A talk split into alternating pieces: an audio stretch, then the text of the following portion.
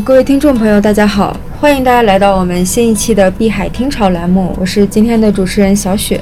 呃，那今天呢，我们再次邀请到了卢克老师，呃，来跟大家分享关于币圈啊，还有链圈啊最近发生的一些事情。呃，那今天呢，我们在呃聊天的开始的话，肯定绕不开我们前一段时间国家在呃区块链这一块有了一个比较利好的政策。对，那关于这一点的话，鲁克老师可以先来跟我们聊一聊啊。呃，针对您来看，您觉得区块链会成为接下来一个发展的一个风口吗？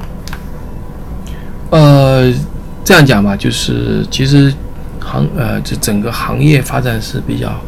比较快啊，就是我们讲特就急转直上啊，急转呃，就是在就是我们中共中央的政治局开了一个。啊，集体学习区块链的一个会议，把区块链的这个技术应用作为一个下一个这个创新的这个突破口、突破口啊。嗯，那么这之后呢，其实其实是对整个行业的一个肯定。嗯，事实上呢，这个在他的整段讲话里面，还有以及新闻的报道里面，其实都是给予区块链一个强烈的一个信号，就是说，其实它不是一个，就是我们认为的社会上认为的那种。比较负面的新闻啊，比较负面的东西。你比如说，因为区块链现在确实鱼龙混杂，就是在做区块链项目的鱼龙混杂。那很多人呢，就是发币嘛，对吧？那么包括后面接着的，紧接着后面的几个呃央视的节目，还有一些财经频道的节目，包括马光远也在呃这个新这个这个电视节目里面说，就是其实区块链的不仅仅是这个发币了，对吧？那这样的一个说法呢，其实让大家坚定了，其实你要是认真的做项目啊，不去做那种啊法币欺诈这种事情的话，其实还是国家是认同的。这是对于对于这个项目，他也没有一棍子打死。像以前是都是禁止 ICO 啊，交易所要出海啊，嗯，就是这样那么严格。那当然，在这个消息的利好之下，那。区块链的这个主要的这个数字货币的主要的币就是币王比特币，对吧？嗯，在当天直接涨了，大概涨到最高涨了百分之四十。嗯，那这样的来讲，其实呢，这是从某种角度来讲，这是一个整个行业信心的提振。实际上，所有的我们所有从事区块链行业和和虚拟币这个行业的所有的这个圈子啊，都是期待一个政府啊。有政府的支持，嗯，但目前看下来，其实中国政府支持力度是最大的，嗯，但是政府支持的是区块链技术，包括网上很多人都在说嘛，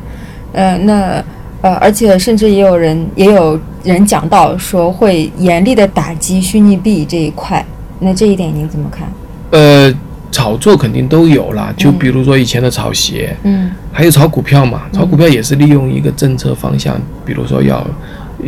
要开发哪里啊？哪个哪个行业呀？通讯啊什么的，它都会带来相关行业的股票炒作。嗯，其实这一次股票也大涨，就是区块链行业的，就是有些都不搭界的，他说又搭上一个加密啊，搭上一些区块链都会涨。所以说，在金融行业这个特点，这是没办法，嗯，完全避免。但是呢，就是我你刚才讲的，就是区块链应用其实还是处于初期阶段。嗯，当然我所了解的一些情况，它可能有发币，但是它仍然在做一些应用。嗯，就是说它比如纯正这一块，就是溯源这一块，食品安全等等，其实是有很明显的应用的。但只不过说，呃，这个币是怎么个应用啊？啊，而有些你知道现在的项目里面啊，它其实就是我们说以太坊发的一个。呃，ERC 二十，但是实际上它没有任何我们叫功能性的作用，这个代币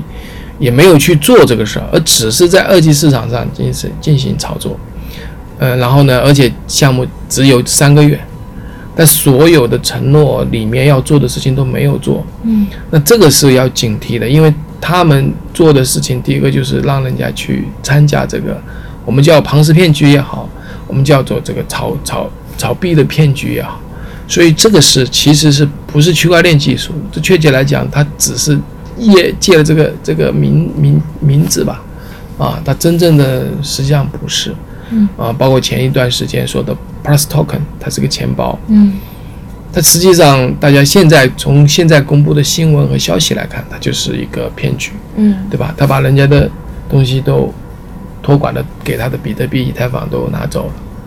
那通过这种庞氏骗局的多层营销的方式，那这个当然要禁止，因为它不是在做一个真正的服务嘛，对吧？呃，至于其他的，我觉得，呃，我认为啊，就是包括杭州啊，就是开始了做了一个区块链的基督验证，杭州政府支持力度是很大的，嗯，那就要看政府呃相关的领导人他怎么样去去去去推出，或者是呃更更细的啊，更合规的，就是让让这个行业规范化吧，更更好的政策。